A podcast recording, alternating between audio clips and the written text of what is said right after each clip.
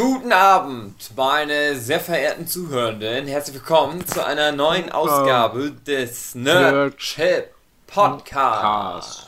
Mm. Mit dabei Jochen Störzer, mm. Hallo. David Fülecki, mm. Marcel Hügenschütt. Mm. Lecker. Gleich hole ich mir einen Kaffee und dann schlürfe ich dir auch was ins Ohr. Mm. So Köstlich. Was auch immer du da isst.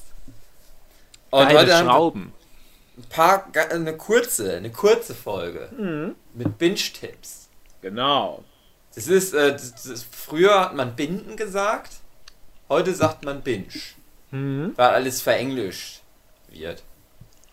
Ja, das ist so Frauenhygiene. Ich kann das mich noch. Kennen wir uns ich kann mich noch genau erinnern, wie alle gesagt haben, ich binge jetzt ein paar Folgen von Die Simpsons. Äh. Oder wie es damals noch hieß, die Schulzes. Witz, weil alles verenglischt wird. Ah. Ja, das ist jetzt so gedacht, weil ja Leute alle jetzt gerade tot sind wegen Corona. Und, und die, die noch nicht tot sind, die äh, gucken Fernseher. Und die, die haben ja alles schon geguckt, weil ja die Pandemie jetzt schon Monate geht, ist das ja alles aufgebraucht. Alle 48 Staffeln von Navy CIS und alle 45 Staffeln von Navy CIS Miami und CSI und CSI Miami. Und jetzt ist halt äh, wahrscheinlich doch noch was übrig, was die Leute nur nicht so auf dem Schirm haben. Und ich hatte gedacht, hey, lass uns doch mal den Leuten was präsentieren, was schmackhaft reden, spoilerfrei, was die vielleicht dann mal gucken, was die sonst nie gucken würden, weil das dann viele Serien sind, die kein Schwein guckt. Komischerweise in Deutschland. Und ja. Damit kann ich nicht aufwarten. No, Tiger King. ja, aber äh, vielleicht habt ihr ja auch so ein paar Titel da auf eurer Liste, wo ihr euch ärgert, dass die nie jemand guckt. Und ich habe da ganz, ganz viele, wo ich euch ja auch schon seit Jahren in den Ohren hänge. Hey, lasst uns da mal eine Folge machen. Und ihr dann immer nö.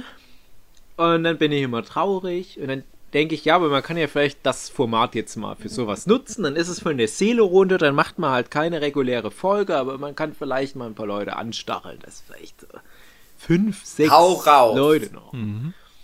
Also, mein erster Vorschlag heute, ganz neues Format, wäre Shameless.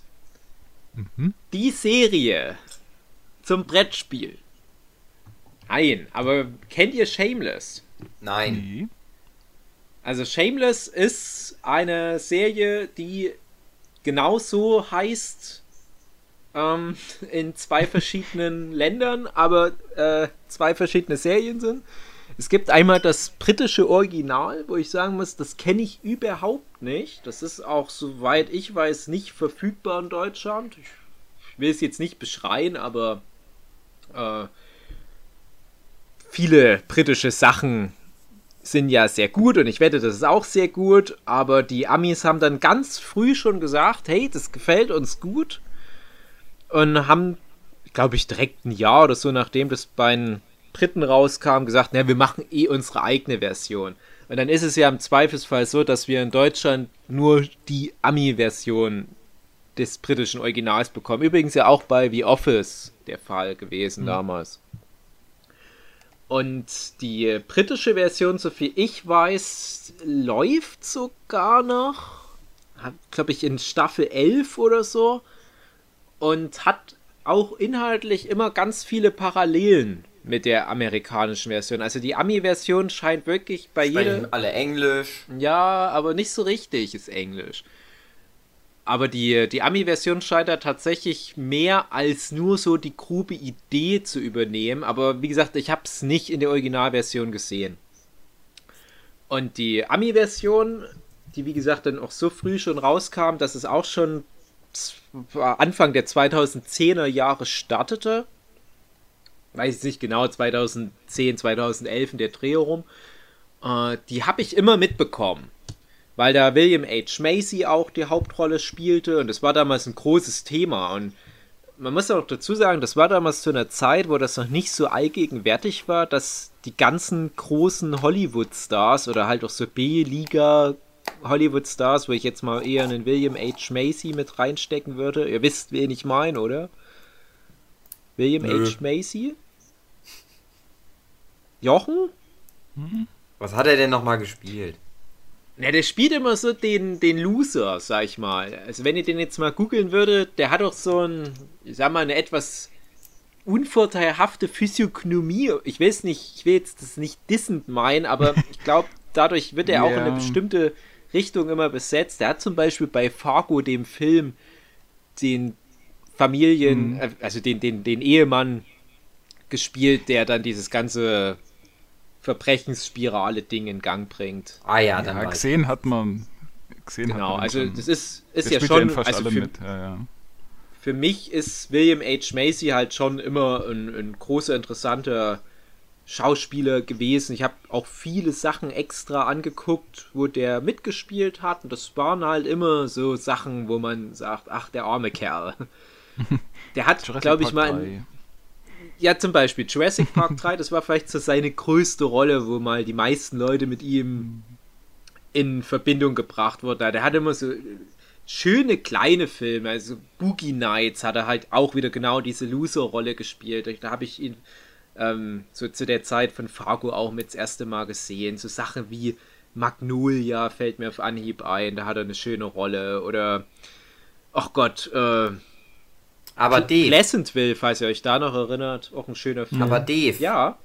Worum geht's denn in Shameless eigentlich? Genau, nee, das ist wichtig, da ich das noch kurz, weil der hat immer so diese bestimmte Rolle.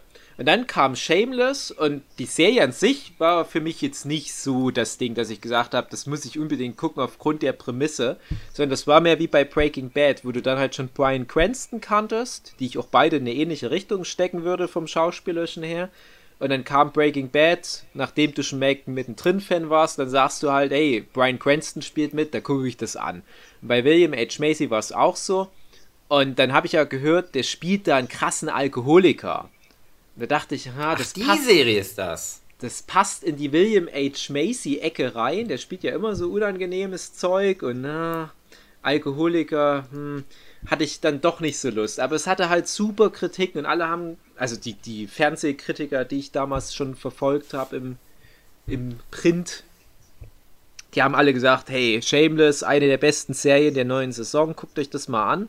Das ist aber so eine White Trash äh, Grenze, also Armutsgrenze, unterste Armutsgrenze äh, Familie, die da in der Hauptrolle äh, steht und die haben ganz, ganz viele Leiden und alles ist scheiße und viel mit Kriminalität und dann hast du halt diesen super krassen Alkoholiker-Papa in der Hauptrolle. Und da habe ich direkt gesagt, ach, das mag bestimmt super schön und kritikerfreundlich sein, aber ach, das ist mir zu anstrengend. Ich möchte mich jetzt nicht mit sowas belasten. Aber Hugi, du hast ja gerade so eine Andeutung gemacht. Ach, die Serie ist das. Bedeutet ja, das ich habe doch schon mal was davon gehört, aber ich habe es nicht angeguckt. Mhm. Ah, schade. Naja, aber dafür ich ist. Ich dachte, es wäre was ganz anderes. Shameless? Was, hast, ich, was hast du denn gedacht, dass das, das ist mir den so Saurier Teenager, in Roboter so eine Ich habe gedacht, so eine Teenager-Serie oder so. Ja, Teenager kommt vor. Ja. Ist Nein, ich dachte, auch, ja. ich dachte, das wäre die Serie. Äh, gibt's, wie heißt die denn? Auf Netflix, wo es irgendwie Skins. um den Jungfern geht. Um was? wo es um den Jungfern geht, wo der Hauptcharakter hat, die Mutter ist Psychologin oder ist Sextherapeutin. Du meinst Sex Education? Ja, das habe ich gedacht, das willst du erzählen. Hm. Das ist tatsächlich. was anderes, glaube ich. Ja. Ist was ja, Shameless habe ich mal gehört, vor, aber auch ein paar Jahre ist das schon her. Habe ich mhm. gedacht, ach ja, das klingt irgendwie interessant. Aber dann gab es das, glaube ich, nirgendwo. Wo gibt's denn das? Überall. Also keine okay. Ausrede. So viel, also ich hatte wirklich mal zu einem Zeitpunkt drei verschiedene Streaming-Dienste im Abo und auf allen dreien gab es Shameless. Also keine Ausreden. Ak aktuell gucke ich es auf Amazon Prime. Ich habe es aber auch schon mal zum Beispiel auf Sky geguckt. Und ich bin auch der Meinung, dass es schon mal auf Netflix war, würde ich nicht Hand für ins Feuer legen. Aber Amazon Prime haben ja eh alle. Mhm. Und ja, die Geschichte ging dann halt so weiter, dass ich Jahr für Jahr, immer wenn die neue Staffel in Deutschland auf DVD rauskam, bevor es Streaming-Dienste bei uns gab, immer die Kurzkritik gelesen habe und immer voller Lob Ah, die Geschichte der Gallaghers, so heißt die mhm. Hauptcharakterfamilie. Äh, die geht doch, weiter. Bitte? Die waren doch auf Gallagher's Island. Vergiss es. Mach Jochen. Ich dachte, jetzt kommt nur Aces Gag. Das nee, hätte nee. ich dir noch durchgehen lassen. äh, auch ganz witzig, die Figuren heißen in der Ami-Version genauso alle wie in der UK-Version. Mhm. Und in der UK-Version macht es vielleicht aber mehr Sinn, dass die da solche, ich weiß nicht, Gallagher, ist das irisch oder schottisch, solche Namen haben. Aber ich finde es ganz trollig, dass die das so übernommen haben. Naja, aber und. Haben die nicht in Amerika auch einfach oft englische Namen, weil das eher das Einwanderer sind? Ja, klar, ja, klar. Aber es ist vielleicht ein bisschen ungewöhnlich bei den Vornamen vor allem. Also, die heißen dann sowas wie Liam Gallagher Mhm. ja, niemand geht auf die Oasis-Gags ein. Aber so heißt wirklich eine Figur. Und ich hatte dann, wie gesagt, jedes Jahr wieder die, diese neue Kurzreview gelesen und gedacht, aha Mann, krass. Aber es war immer auch in diesen Reviews kurz zum Inhalt was erwähnt, wo ich dachte, ah, das klingt immer alles so furchtbar. Also so im Sinne von, das ist so schlimm, was den Menschen da passiert weil da immer von so einer sozialen Abwärtsspirale die Rede war, oder dass die Alkoholkrankheit von dem Hauptcharakter Frank Gallagher, gespielt von William H. Macy, dass die immer schlimmer wird und dass er dann ganz schlimm krank ist und sowas. Und da waren dann bestimmt schon fünf Staffeln draußen, ne? wo ich dann mal gesagt habe, ach scheiß drauf, ich fang's jetzt mal an. Und ganz oft, wenn ich sowas hab, dass ich halt so eine Serie, die ich gucken will, immer mehr so ansammelt, die Anzahl der Folgen, dann ist das irgendwann der Punkt, wo ich es entweder nie angucke oder dann halt mal diesen Knoten braucht, der platzt und dann mhm. mich mal einfach reinschmeiß und hoffe, dass es hängen bleibt. Und wo zum Beispiel der Knoten nicht geplatzt ist und so wird jetzt Jochen bestimmt ganz traurig sein, das ist sowas wie die neue Battlestar Galactica Serie. Wo du auch jedes Jahr hörst, super gut, aktuell mhm. beste Science-Fiction-Serie und jedes Jahr kommt eine neue Staffel, dann gibt es da noch Filme und Spin-offs. Und ich denke immer, ja, ich müsste jetzt langsam mal anfangen und irgendwann bist du bei so vielen Folgen, dass ich dann gesagt habe, oh, ich schaff's nicht mehr, ich, ich geb's auf, ich mache das ja, komplett gar nicht mehr. Da ganz kurz, das ist ja jetzt schon auch einige Jahre rum und das sind ja, glaube ich, was sind es, drei Staffeln, wenn überhaupt. Mhm. Die Hauptserie und diese ganzen Spin-offs da mit ähm, Ach, wie heißt Ist ja egal, die, die ursprüngliche Welt, wo sie sind, gibt es ein eigenes Generation. Ja, braucht man sich alles nicht angucken. Die, die neue Serie, das sind wie gesagt, glaube ich, drei Staffeln, es könnten vielleicht auch mhm. vier sein. Die kann man sich mal angucken und dann ist gut und dann braucht man auch nicht weiter gucken. Ist ja auch schon wieder, ich schätze mal, über zehn Jahre alt. Mindestens, die, ja, ja. Würdest du sagen, dass das in unserer heutigen Sehgewohnheitswelt überhaupt noch einen Platz findet? Das völlig veraltete neue Battlestar Galactica? Hm, doch, das ist immer noch relativ modern. Also es geht halt auch vor allem, ist jetzt nicht der Battlestar Galactica Podcast, aber, ja, aber äh, ähm, thematisch passt das ja. Ist auf jeden Fall auch ein Binge-Tipp, mhm. kann man mal soweit sagen. Ähm, da geht es ja auch hauptsächlich um, um äh, so dieses Zwischenmenschliche. Also da gibt es natürlich den einen äh, machthungrigen Gewerkschaftsführer, dann gibt es die auch an Krebs erkrankte Präsidenten, Lehrerin, die in das Amt reinkommt, ohne da eigentlich wirklich dafür geeignet zu sein. Oder sie meint, dass sie nicht geeignet ist.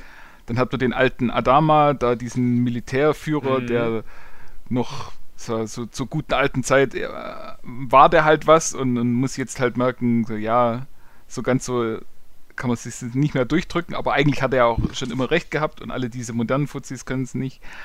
Ähm, und, und, dann noch diesen komischen Doktor, der äh, ja der sich immer nur versucht durchzulavieren und damit auch durchkommt und das Ganze. Und noch so vier, fünf andere Charaktere, die halt einfach. Ja, es ist äh, eigentlich ein, ein, Schiffsverband, aber mehr oder weniger, die sind alle auf einem großen Schiff und müssen jetzt halt gucken, wie sie durchkommen, wie sie überleben. Und, und wie dann trotzdem noch irgendwelche politischen Ränkelspielchen mit reinkommen. Das ist eigentlich, wie gesagt, das ist das. Und so dieser Science-Fiction-Aspekt, der ist, sag ich mal, sehr, sehr wenig. Also es gibt, gibt dann halt immer noch die Bedrohung von diesen, äh, oh, wie heißen sie? Zylonen? Zylonen, genau. äh, die von den großen Toastern, äh, von denen sie immer angegriffen werden und dann halt fliehen müssen. Aber so im Grunde ist es jetzt nicht wirklich das, was ich als, als äh, als hauptsächlich Science-Fiction-Serie bezeichnen würde. Also auf jeden Fall nicht sowas wie ähm, ah, oh hier, boah, Namen. Ähm, dieses andere, was zurzeit läuft. ja, nee, dieses, was zurzeit läuft. Ja, ich weiß, dem, ich, sogar, was du meinst. Ah, The Expanse. Picard. Ach so, hm. The Expanse zum Beispiel, das ist Science Fiction. Mhm. Und Battlestar Galactica, das ist ja fast schon äh, ähm, Game of Thrones im Weltraum. Wobei man eigentlich ja sagen müsste, Game of Thrones ist Battlestar Galactica im, im Ich dachte, die Expanse ist Game of Thrones im Weltall. Von dem Typ. Ja. nee, also wie gesagt, es, es geht da halt wirklich eher um, um, um die zwischenmenschlichen Spannungen. Mhm. Also kann man Deswegen, das gleich noch ja. hier mit dazu packen, ist halt jetzt Shameless äh, slash Battlestar Galactica. Mhm. Und du würdest sagen, scheiß drauf, zieh's mal durch. Genau. Also auf jeden Fall. Und hier wegen Starbuck allein kann man sich's angucken. Wegen Starbuck? Okay. Ja. Ja, jetzt bin ich ja, gehypt. Diese... Jetzt will ich wissen, was dieses Starbuck ist. Ah. Ach, das ist so furchtbar. Warum fallen mir jetzt gerade alle Namen nicht ein? Katie Sackhoff heißt mhm. sie. Ja. Die ist, die ist gut. Boomer ist auch nicht schlecht. Kann man sich alles angucken. Trisha Helfer, alle gut. das ist ja immer ganz wichtig bei mir. Das hatten wir ja schon oft, aber dass die Figuren halt passen. Und das war nämlich, mhm. um auch nochmal da ganz kurz den Bogen zu spannen. Expans konnte ich deswegen nicht gut gucken, weil ich da nach einer Staffel und ein paar Folgen von Staffel 2 immer noch keine Figuren für mich gefunden hatte, die mich interessieren. Mhm. Und wenn Battlestar Galactica, wo ich übrigens ja auch zwei, drei Folgen gesehen habe, ja, ganz so ist es nicht, hm. Äh, wenn ich da dann relativ schnell merke, hm, irgendwie fehlt mir die Bezugsperson, dann würde ich es halt auch relativ schnell lassen, aber ich gucke ja trotzdem immer wenigstens etwa vier Folgen. Mhm. Und da werde ich jetzt nochmal auf das Thema Shameless zurückkommen, weil da sind wir wieder bei so einem ganz kritischen Punkt, nämlich was würde Jochen davon halten? weil Shameless ist wirklich schwierig, was die Hauptfiguren anbelangt. Und mhm. ich sage jetzt erstmal, bevor ich irgendwas sonst groß zum Inhalt sage, ganz große Empfehlung Shameless und es gibt eine riesige Dunkelziffer an Leuten, die das schauen, aber ich höre niemals jemanden darüber reden. Ihr habt es nicht geschaut und anscheinend, wenn gerade mal Huki gehört hat, ach, das ist die Serie, wo es da jemanden gibt, dann scheint es ja auch nicht wirklich in der Popkultur angekommen zu sein. Im Gegensatz zu zum Beispiel Battlestar Galactica, was ja irgendwie schon gestreut wird, gerade durch sowas wie Big Bang Theory spätestens. Und jetzt hast du aber bei Shameless interessanterweise eine Serie, die erstens schon seit 10, 11 Staffeln läuft, zweitens halt auch relativ mhm. erfolgreich, gute Kritiken einfährt und niemand redet drüber. Und dann kommt aber noch dazu, ich habe neulich mal, und es kann sein, dass ich das irgendwo schon mal in einem anderen Podcast erzählt habe, ich hatte neulich mal geguckt, was sind aktuell die wertvollsten Serien und es wird aber gemessen an dem Preis, den ein Fernsehsender, ein Streamingdienst oder was bezahlen muss, um das ins Programm aufnehmen zu können. Und da mhm. hast du ganz oben nur Sitcoms, Sitcoms, Sitcoms. Die sogenannte Syndikatisierung, spricht, mhm. von der spricht man da ja. Und da hast du Friends ganz weit oben. Big Bang Theory ist aktuell das erfolgreichste. Das war jahrzehntelang gefühlt, war Seinfeld und Friends. Solche Sachen wie Cheers sind da ganz oben mhm. noch mit dabei. Die sind halt so weit oben mit dabei, weil die viele Staffeln haben Und wenn du da einmal die Rechte hast, dann hast du natürlich auch gleich, wenn es gut kommt, zehn Staffeln. Keine Ahnung, wie viele Staffeln jetzt Big Bang Theory hatte, elf, zwölf bestimmt auch. Dann das war ja auch früher dann oft so, dass man geguckt hat, dass man wenigstens noch auf 100 Folgen kommt, auch ja. wenn die Serie kurz vorm Abgeschaffen war, äh, abgesetzt worden stand, äh, dass man wenigstens noch die 100 Folgen mhm. schafft, weil ab 100 Folgen geht es eben in diese Syndikatisierung genau. rein und ab da kommt dann das richtige Geld rein. Genau. Und es ist natürlich für, für so einen Sender, der das ursprünglich in Auftrag gegeben hat, ein riesen Ding. Und auch ein ganz großes Thema ist da, und das hatte ich vorhin extra schon mal ganz kurz angedeutet, das amerikanische The Office, wo man auch viel hört, dass die Amerikaner Netflix vor allem jahrelang genutzt haben, um sich The Office anzugucken. Mhm. In Deutschland ein Riesending, King of Queens. Äh, ist wahrscheinlich in keinem Land so erfolgreich wie in Deutschland, aber in Deutschland, wer King of Queens hat, der hat direkt mal pauschal ein paar Millionen treue Stammzuschauer. Und mh, mm, Shameless ist halt so eine Ausnahme. Das ist auch irgendwo Comedy. Also wenn ich es jetzt festmachen müsste, wenn ich jetzt die Golden Globes verleihen müsste und würde William H. Macy nominieren, was alles schon passiert ist, und müsste jetzt gucken, ist das die Drama oder ist das die Comedy-Kategorie, dann wäre es eher die Comedy-Kategorie, obwohl es ganz viel Drama auch hat. Also halt wie heutzutage alle Serien da irgendwo dazwischen liegen. Aber es ist halt ungewöhnlich, dass so eine äh, Dramedy-Serie mit auch so ernsten Themen so weit oben bei diesem Syndikatisierungsding mit drin ist. Und tatsächlich ist Shameless nach diesem letzten Stand die wertvollste nicht reine Sitcom-Serie. Da war aber, glaube ich, auch noch nicht das Thema Game of Thrones final durch. Es kann sein, dass Game of Thrones jetzt nochmal höher angesiedelt ist, aber wahrscheinlich auch nicht lang. Und dafür, dass kaum jemand Shameless offiziell guckt, fand ich die Zahl krass. Wie wertvoll das Ding ist. Und es ist wirklich eine sehr gute Serie. Und ich würde aber auch da wieder überlegen, kann ich es Jochen guten Gewissens empfehlen, eben weil die Figuren alle so moralisch ambivalent sind, sage ich es jetzt mal euphemistisch. Mhm. Du hast da wirklich keine Figur unter den Hauptfiguren, wo du sagen kannst, das ist moralisch für mich so eine Ankerfigur, auch wenn alle anderen ganz oft sehr unmoralisch handeln und Sachen machen, wo ich echt nur noch mit dem Kopf schüttel. Du hast gar nichts in der Form, was dich immer wieder auch äh, erdet, sondern mhm. alle Figuren können jederzeit irgendwas machen, wo du sagst, oh, das, das war jetzt ein Schritt zu weit. Und das macht die Serie aber auch interessant und es ist vor allem interessant, dass du trotzdem für die meisten der Hauptfiguren so eine Sympathie entwickelst und das akzeptierst, dass die halt nun mal am untersten Existenzlimit leben, die Familie Gallagher, und dass die halt teilweise sogar über Leichen gehen müssen, sage ich jetzt mal, eher mhm. übertragenen Sinne als im wortwörtlichen, mhm. aber dass die halt ganz oft den Rahmen des gesetzlich Vertretbaren nicht nur übertreten, sondern überrunden müssen, um über die Runden zu kommen.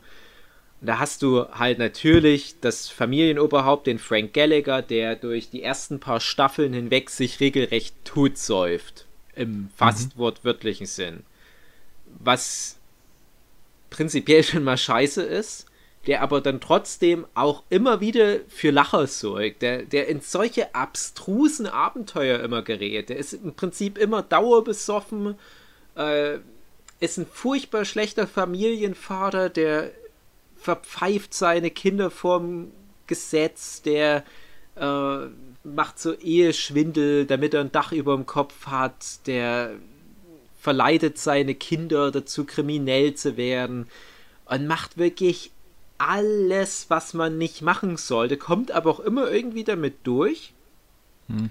mhm. und hat aber dann immer wieder irgend so eine Situation, wo du denkst, das ist so ein bisschen wie seine Strafe des, des Karmas oder was. Aber am Ende ist der auch immer irgendwie der Sieger. So dieses super schlimme Arschloch. Ein Mensch, den du nicht in echt kennen willst, aber dem von Weitem zuzugucken, ist doch irgendwie sehr interessant. Und William H. Macy ist so krass in der Rolle. Und ich habe ja schon gesagt, das war noch bevor alle großen Hollywood-Stars gesagt haben, hey, ich mache jetzt mal eine Serie. Es war so etwa die Zeit, wo auch ein Kevin Spacey dann House of Cards gemacht hat, wo ja der Knoten dann so langsam platzte. Jetzt ist es ja fein, in einer Serie mitzuspielen als A- oder B-Liga Hollywood-Star. Aber der hat dann echt gesagt, ich mache das jetzt mal und beweist auch, wie krass so eine Serie aufgewertet wird mit so einem erfahrenen Mensch in der Hauptrolle. Und dann hast du die ganzen Kinder von ihm noch in der Hauptrolle. Da hast du einmal Fiona Gallagher, das ist die älteste Tochter. Und die versucht den Haufen zusammenzuhalten. Die ist für die anderen Kinder so ein Mutterersatz. Die versucht alle groß zu bekommen und davor abzuhalten, dass die zu kriminell wären. Die guckt, dass die jüngeren Kinder ordentlich in die Schule gehen und was zu essen haben. Die weiß aber auch, wir haben keine Kohle. Auf den Papa ist kein Verlass. Der klaut uns eher noch Kohle. Und ich kann das nicht mit meinem Kellnerin-Job bezahlen. Deswegen müssen wir schauen, dass die Kinder alle was zu essen bekommen, ohne dass wir allzu illegal das Essen beschaffen. Und dann sagt man halt, ja, kommt ein bisschen klauen ist erlaubt. Und ich erkenne mich da ein bisschen wieder. Könnt ihr euch sicher vorstellen. Also, wenn man so ein bisschen aus so einer äh, sozial niedergestellteren Schicht kommt, glaube ich, hast du da nochmal mehr Fläche. Und ein gutes Beispiel ist da auch Roseanne. Ich weiß nicht, ob ihr alle mhm. Roseanne geguckt habt. Ja. Aber das war ja genauso dieses, ja, also diese, diese Kaste der Bevölkerung, so weit Trash und ganz weit unten. Und Roseanne war ja auch gerade deswegen auch super erfolgreich, auch viele Jahre lang so mit oder die erfolgreichste mhm. Sitcom. Und da war es ja auch immer wieder so, dass du dachtest, ah, was für Freaks und was für unangenehme Leute. Aber wir damals bei mir im Dorf dachten halt auch, ja, aber das sind welche von uns. Wir würden jetzt nicht immer in der Finalinstanz so weit gehen wie die bei Roseanne, aber ich erkenne so auch die Plots alle wieder. Ich habe sowas in meinem Bekanntenkreis. Da ging es ja dann auch immer mal um sowas wie äh, häusliche Gewalt, Alkoholismus, Drogenmissbrauch und sowas. Und Roseanne hat sich da ja schon sehr bemüht, da eine gewisse Message rüberzubringen und halt auch diese Schicht der Bevölkerung wiederzuspiegeln.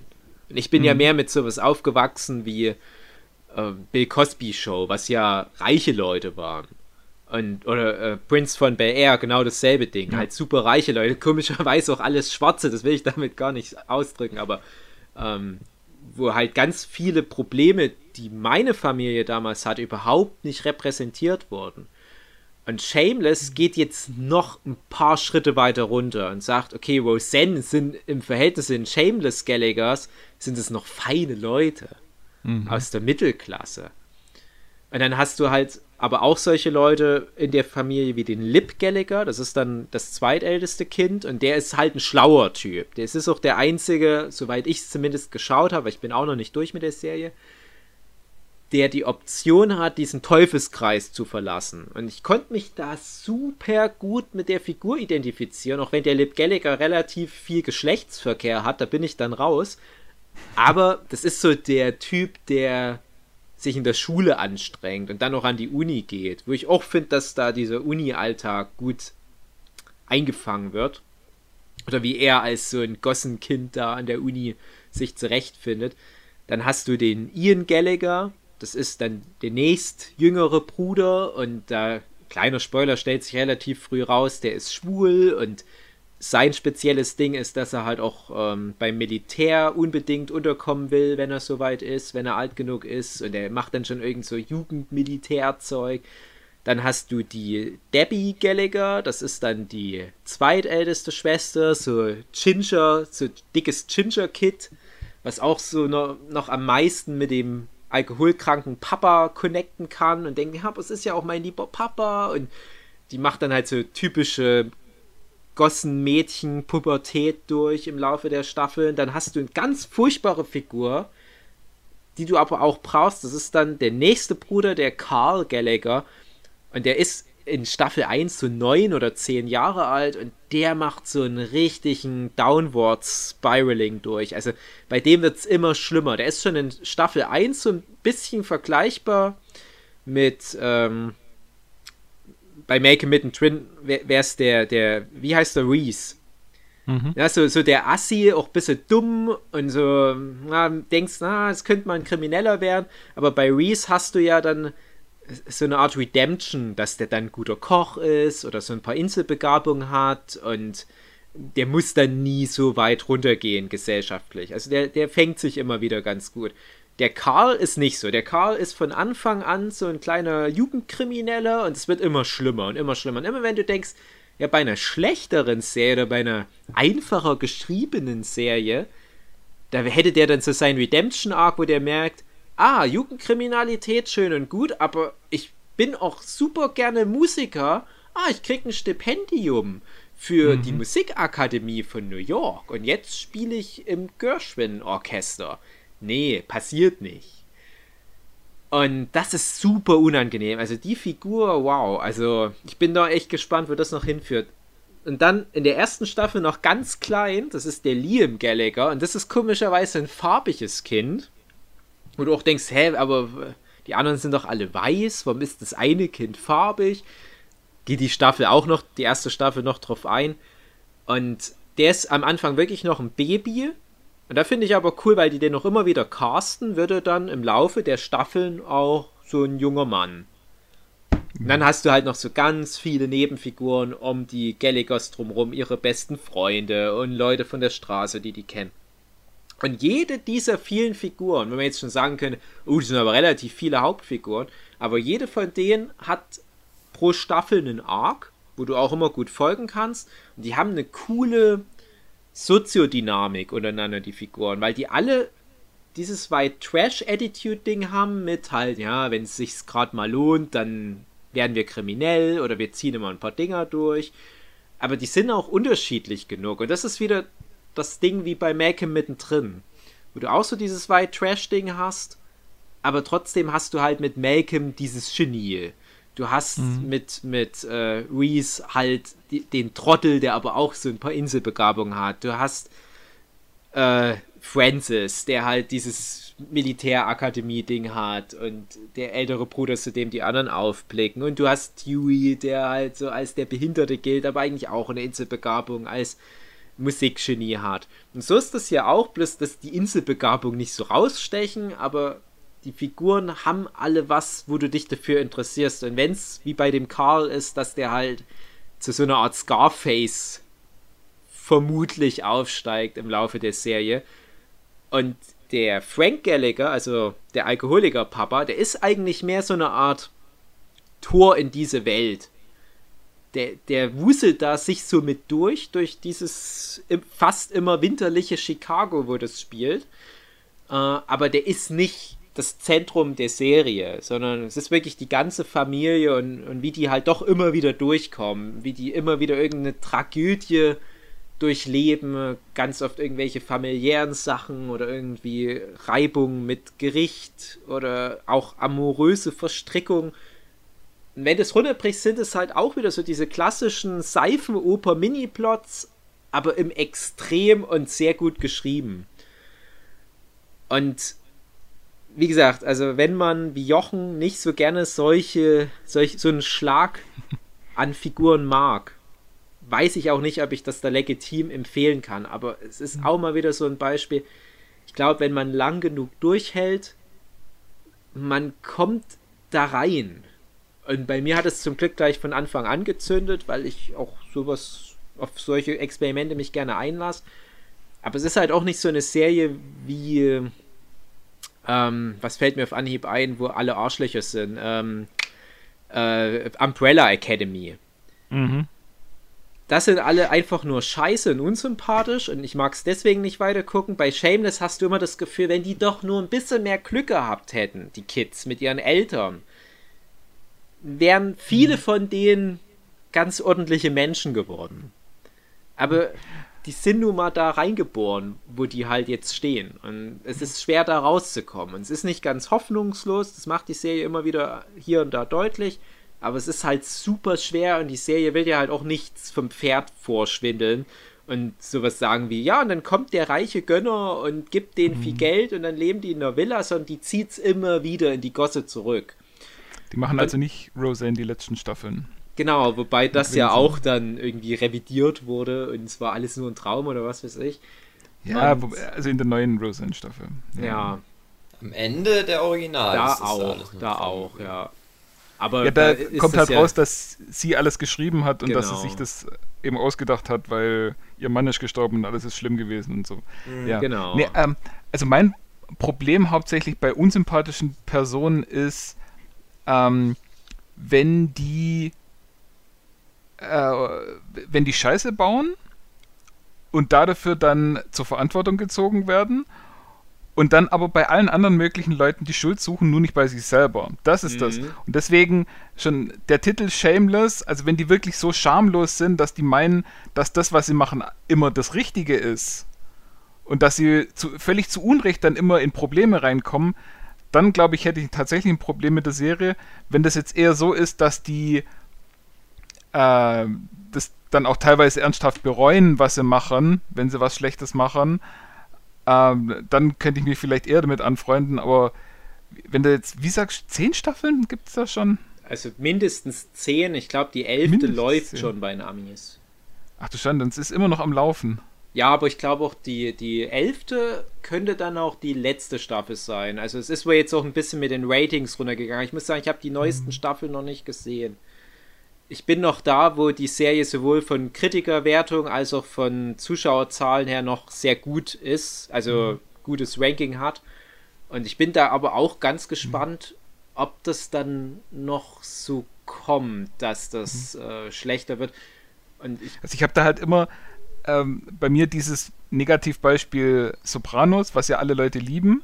Und mir hat es halt nicht gefallen, weil eben genau da dieser Typ Mensch fast ausschließlich vorkommt, wo immer dann, wenn es Probleme gibt, sind alle anderen schuld, nur nicht sie selber. Und das kann ich überhaupt nicht ab anläuten.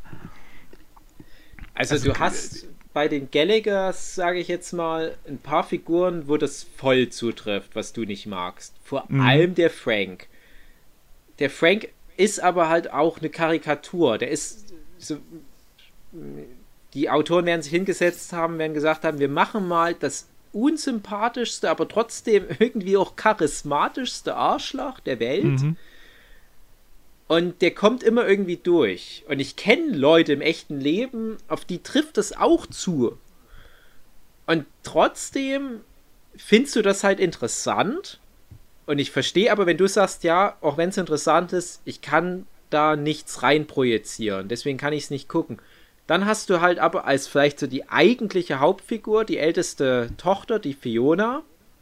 Und die ist tatsächlich so, wie du das sagst, wie du es besser findest. Die macht ganz viel falsch. Also zum Beispiel in der vierten Staffel, das ist so ein bisschen ihre Downward Spiral Staffel. Äh, da macht die ganz viele solche Dinge, wo du denkst, ah nee, also das ist so Point of No Return. Also das, das glaube ich, kann die nie wieder gut machen. Aber die versteht das dann halt auch. Also mhm. die, die weiß, warum das jetzt alles in die Binsen geht. Und da hast du für alle anderen in der Familie irgendwo so einen moralischen Punkt, der das so zwischendrin ist. Zwischen dem Frank Gallagher und, na, wenn die Fiona jetzt vielleicht moralisch die integerste ist, die es halt immer wieder versucht, aber halt doch auch häufig scheitert und so ein bisschen so ein Schlampengehen noch in sich hat, sage ich jetzt mal aber halt eine grundsympathische Mutterfigur ist irgendwo, wo du halt auch denkst, na, wenn ich die in echt kennen würde, ich käme super mit der zurecht, weil die das gut macht, was sie macht. Hm. Nicht perfekt, aber darum geht's ja nicht. Das, das sind halt hier keine, keine Wunderkinder alles, die da nur zufällig in der Gosse gelandet sind, sondern die haben den Platz auch irgendwie verdient. Aber äh, du kannst da gut mitgehen. Und mhm. alle anderen Figuren sind irgendwo zwischendrin. Die haben aber auch alle entsprechend zu den verschiedenen Charakteren eine andere Beugung von Moral. Und da gibt es halt dann zum Beispiel den Carl Gallagher, also diesen eher jüngeren Bruder, der halt in diese Kleinkriminalität immer mehr abrutscht. Und das ist so jemand, der steht voll zu seinem Scheiß, den der baut. Also der sagt dann auch, nee, ich will kriminell sein. Also ich suche mhm. auch nicht die Schuld bei jemandem, im Gegenteil, ich profiliere mich über meine Kriminalität. was ja mhm. super unsympathisch ist. Und die Figur will aber auch nicht sympathisch rüberkommen. Und dann hast du halt aber so eine Figur, und da würde es mich wirklich interessieren, wie du da klarkommst, wie halt den ältesten Bruder, den Philipp, beziehungsweise Lip. Das ist der, der dann halt auch ins College irgendwann mal geht, mhm. weil der ein bisschen was auf dem Kasten hat. Und der ist immer so mittendrin irgendwo. Der sagt jetzt auch nicht unbedingt, ähm, oh, das, was ich mache, das war von meiner Sicht aus richtig, aber die Gesellschaft, die sagt, dass das falsch ist, und der ist sich schon auch seiner Position und seiner Taten bewusst. Der sagt dann eher, ja, ich muss das jetzt machen, um über die Runden zu kommen. Und wie du das dann bewerten würdest, ist halt die Frage. Und wenn man jetzt mhm. nochmal das Thema Sopranos rannimmt, die müssen ja das meiste nicht machen, was die mhm. an moralisch verwerflichen Sachen so machen. Also ja. die. Oder eben auch ganz schlimm, äh, Last Man on Earth, leider. Ähm, wo es halt quasi alle, alle, alle, alle Storystränge sind so, er macht irgendeinen Scheiß, andere Leute sind beleidigt mit ihm, er muss sich dann irgendwie komisch entschuldigen und dann geht's wieder so einigermaßen und dann macht er den nächsten Scheiß und muss sich wieder dafür entschuldigen. Und so geht's ja von einem ins nächste. Also ich habe ja, wie gesagt, anderthalb Staffeln geguckt mhm. und da ist es wirklich so richtig im Drei-Folgen-Rhythmus. In der einen Folge stellt er was an, in der zweiten Folge muss er sich äh, entschuldigen, in der dritten Folge ist er dann wieder so einigermaßen, dass, sie, dass er in die Gruppe zurück darf und in der vierten Folge macht er dann wieder irgendeinen Scheiß. Und so ist es da ständig und das ist sowas, wo ich, wo ich überhaupt nicht brauchen kann, wenn halt auch die Charaktere nichts aus ihren Fehlern lernen und, und immer wieder das Gleiche machen und immer wieder, ja, immer wieder dann auch sich nur so, so entschuldigen, damit sie wieder dabei sein dürfen. Also nicht, nicht irgendwie ernst gemeinte Entschuldigung machen, sondern wirklich nur so dieses Vorgespielte. Und eigentlich sind es ja die anderen und eigentlich, ja, äh, konnten sie ja gar nichts dafür und sie wurden ja gezwungen und sie sind ja in eine blöde Situation reingerutscht und alles Mögliche. Und wie gesagt, alles andere ist schuldig, nur nicht sie selber. Sie hätten an jeder Stelle eigentlich sagen können, äh, nö, das mache ich jetzt nicht, aber haben es dann doch gemacht. Und ja, nachher sagen sie halt so, ja, nö, ich muss es ja so machen. Das ist halt so. Genau wie eben bei den Sopranos. Die müssten eigentlich nicht machen. Die hätten eigentlich ein gutes Leben. Die, die müssten nicht irgendwie noch eine Kiste Wein von einem LKW klauen, machen es aber, weil die Kiste gerade da ist und weil es gerade Spaß macht, irgendwie.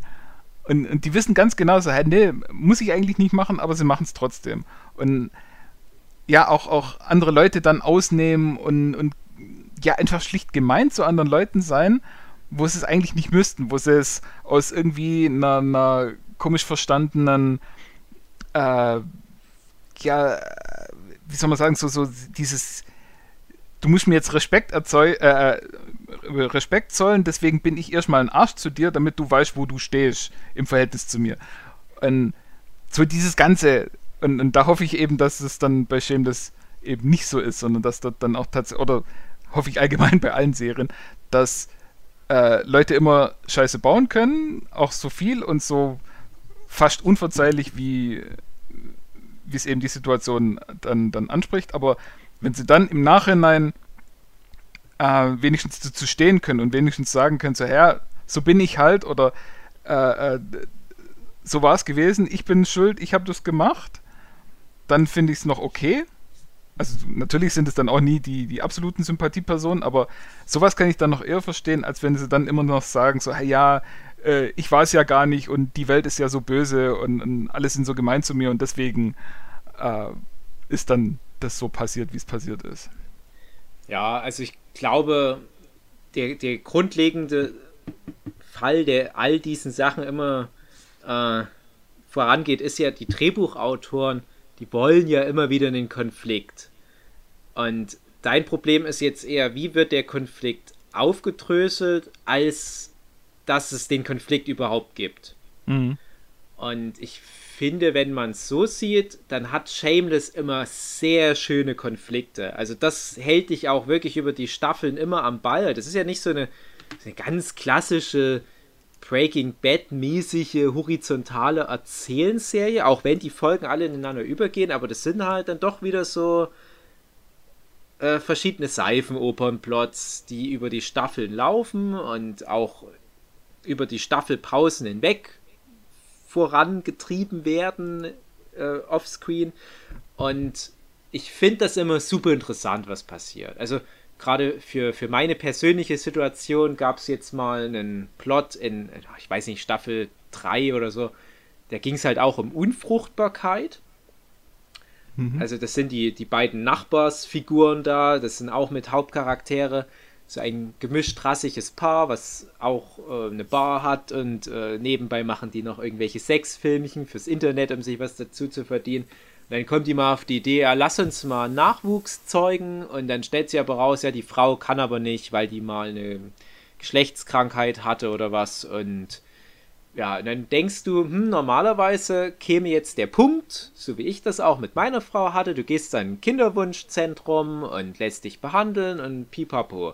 Die haben aber nicht die Kohle dafür und müssen dann gucken, hm, was kann man noch machen, damit das halt genetisch möglichst unser Kind ist.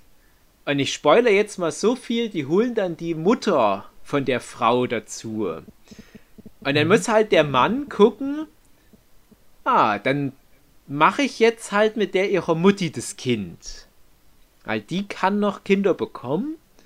Und so entspinnt sich da so ein abstruser Plot. Oder so mhm. eine Geschichte voller ganz skurriler Szenen.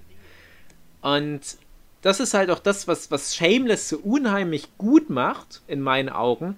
Es gibt fast keine Szene, wo ich sage, die hatte nicht irgendwas Schlaues oder Extremes oder was Pfiffiges.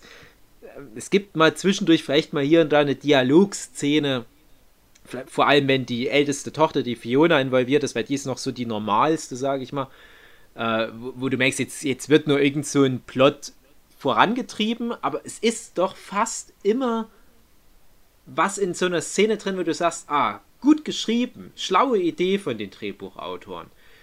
Und alleine das, finde ich, das macht halt so viel Spaß. Wie dann aber die moralische Positionierung der Figuren, die in diesen Szenen vorkommen, zu bewerten ist, das ist halt echt schwierig trotzdem.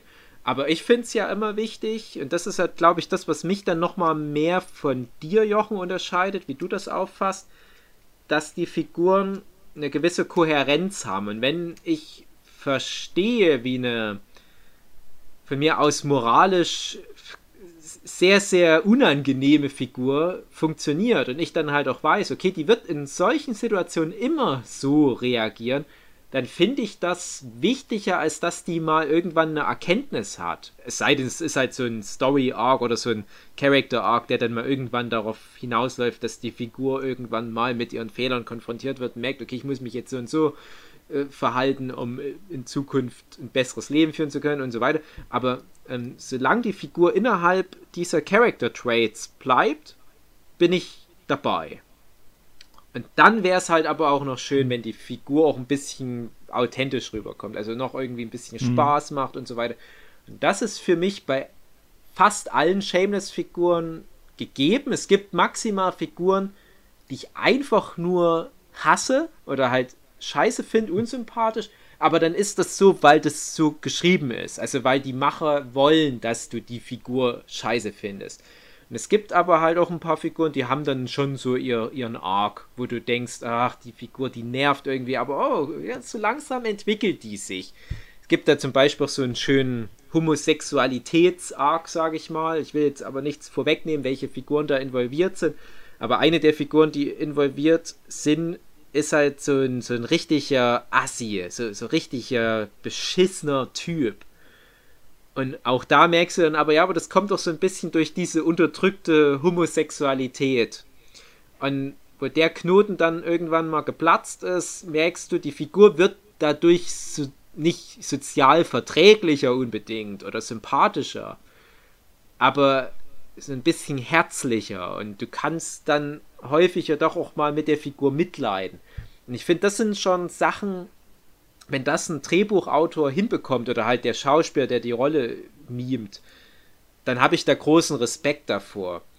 Und du wirst aber bei Shameless nie so einen richtigen Sympathie-Anker-Charakter bekommen. Und da musst du echt ausprobieren. Es, also ich würde es auch niemanden übel nehmen, wenn man die Serie guckt und sagt, ach, das ist mir immer zu viel Drama und die Leute bauen doch nur Scheiße und so richtig lernen die nie was draus. Das stimmt irgendwo auch. Ob die nie was draus lernen, hm, schwer zu sagen, aber äh, ich nehme es niemanden übel, wenn zum Beispiel jetzt du, Jochen, das deswegen nicht gucken kannst auf mhm. Dauer. Aber ich würde halt trotzdem das empfehlen, sich mal drauf einzulassen, weil es halt eben einfach so ein ein buntes Potpourri an skurrilen Street-Level-Geschichten ist. Und es ist auch echt nicht so anstrengend, wie ich eingehend erwähnte. Also es ist halt nicht so dieses, oh Gott, ein Alkoholiker, der sich zu Tode säuft. Und das ist jetzt die ganze Serie. Das ist es überhaupt nicht. Das ist aber ein Aspekt. Das ist auch übrigens äh, ganz kurz nochmal dazu, ähm, warum ich zum Beispiel auch äh, Six Feet Under so toll finde wo man auch von Weitem sagen könnte, oh, das ist ja hier Bestattungsunternehmen, das ist bestimmt immer ganz schlimm und anstrengend oder äh, ähnliches Beispiel Transparent, was wir auch im Podcast hatten, oh, Transgender, Geschlechtsumwandlung, das ist bestimmt auch wieder so anstrengend und so soziale, moderne Themen und es wird wahrscheinlich jede Folge nur so ein großer sozialer, politischer Diskurs sein über die Rechte von Transmenschen. Ist es alles nicht. Das sind einfach nur alles gut geschriebene, mit sehr guten Dialogen versehene Serien über Familien. Das gilt für Six Feet Under, das gilt für Shameless, das gilt für Transparent. Und, und sowas mag ich halt einfach total gerne. Deswegen mhm. große Empfehlung da. Ist der Hugi eigentlich noch da? Ja. Und Hugi, was würdest du? Ich habe das mal gemacht, äh, als wenn ich den Podcast so anhören würde. Also ein bisschen masturbiert, Genau, Chips gegessen. Was gelesen nebenbei. Kaffee. Animal geholt. Crossing. Mhm. Ich wollte Shameless, also als ich das das erste Mal davon gehört habe, das ist ja ein paar Jahre her, habe ich gedacht, ja, das klingt interessant. Ich habe es dann nur komplett aus den Augen verloren. Aber wenn du sagst, das gibt es jetzt überall auf Amazon, ja. dann werde ich dann nochmal meine 5 Cent für Jeff Bezos rausrücken. Ja, der arme Kerl, genau. Ja, der braucht's jetzt. Auf alle Fälle. Der ist genau das Gegenteil von den Leuten aus Shameless. Hm. Das ist wohl wahr. Wobei ich finde, Shameless passt viel mehr zu den reichen Bonzen da oben. Mhm. Weil die sind nämlich eigentlich shameless, wenn du mich fragst. Aha, krass, oder? Geil. Da schon mal drüber nachgedacht? Statement. Mhm. Social Justice David. Genau. Ja, das war's da. Oder willst ja, du noch eine Stunde was nee, erzählen? Ach komm. Shameless. Es tut mir leid, dass genau. das schon wieder jetzt so eine lange Folge ist. Das ist eigentlich eine normale... Das war jetzt wieder eine reguläre Folge, ja. oder? Ach, ärgerlich, dass wir das nicht hinbekommen. Und das ist noch nicht mal irgendwas inhaltlich so richtig jetzt ja. getroppt worden. Komplett Spoiler. Ja, das ist halt, wenn du erstmal damit anfängst, äh, über den William Macy zu reden für ja. 20 Minuten, mhm. bevor du dann mal richtig anfängst. Ja, ne, ich, hat, ich hoffe ja auch, dass jetzt die drei William H. Macy-Fans deswegen die Serie gucken, weil die denken, ach, guck an, den kenne ich, von Jurassic Park mhm. 3. Das ist der Papa. Mhm. Meine sehr verehrten Zuhörenden, bis nächste Woche. Ja, baut nicht so viel Scheiße. Und ja. wenn, dann seid wenigstens. Wir klauen nur, äh, wenn's wenn ihr Hunger geht. habt. Hm. Wenn ihr Hunger habt und wenn ihr wisst, da guckt jetzt gerade keiner. Hm. Wenn sich's ergibt. Ach, und vielleicht. Gelegenheit macht Liebe. Vielleicht, falls manche Leute immer noch überlegen, ob sie es angucken, es gibt in der ersten Staffel so einen Subplot, da geht es darum, dass jemand immer größere Sachen in den Arsch geschoben bekommt. Sozusagen als Miete, um wo wohnen zu dürfen. Kommen in der ersten Folge Brüste vor? Ja. Ah. Das ist eine Serie mit Nudity und äh, recht viel Geschlechtsverkehr. Na dann. Vor allem die Hauptfigur, die Fiona, die, ich glaube, das ist sogar ihre erste Szene. Ist die, glaube ich, schon nackt. Gibt da. Ach, ja, dann. Das erzähle ich jetzt nicht. Auf, auf. Auf, auf. Zum Shameless oh. gucken. Gut. Aber nur bis nächste Woche, wenn wir dann wieder da sind. Stimmt. Also ihr könnt ja, also ihr könnt ja dann den Podcast anhören, aber trotzdem nebenbei Shameless an. Ich glaube, der Nerdship Podcast ist ein Spin-off von Shameless. Ah. Tschüss. Tschüss. Tschüss.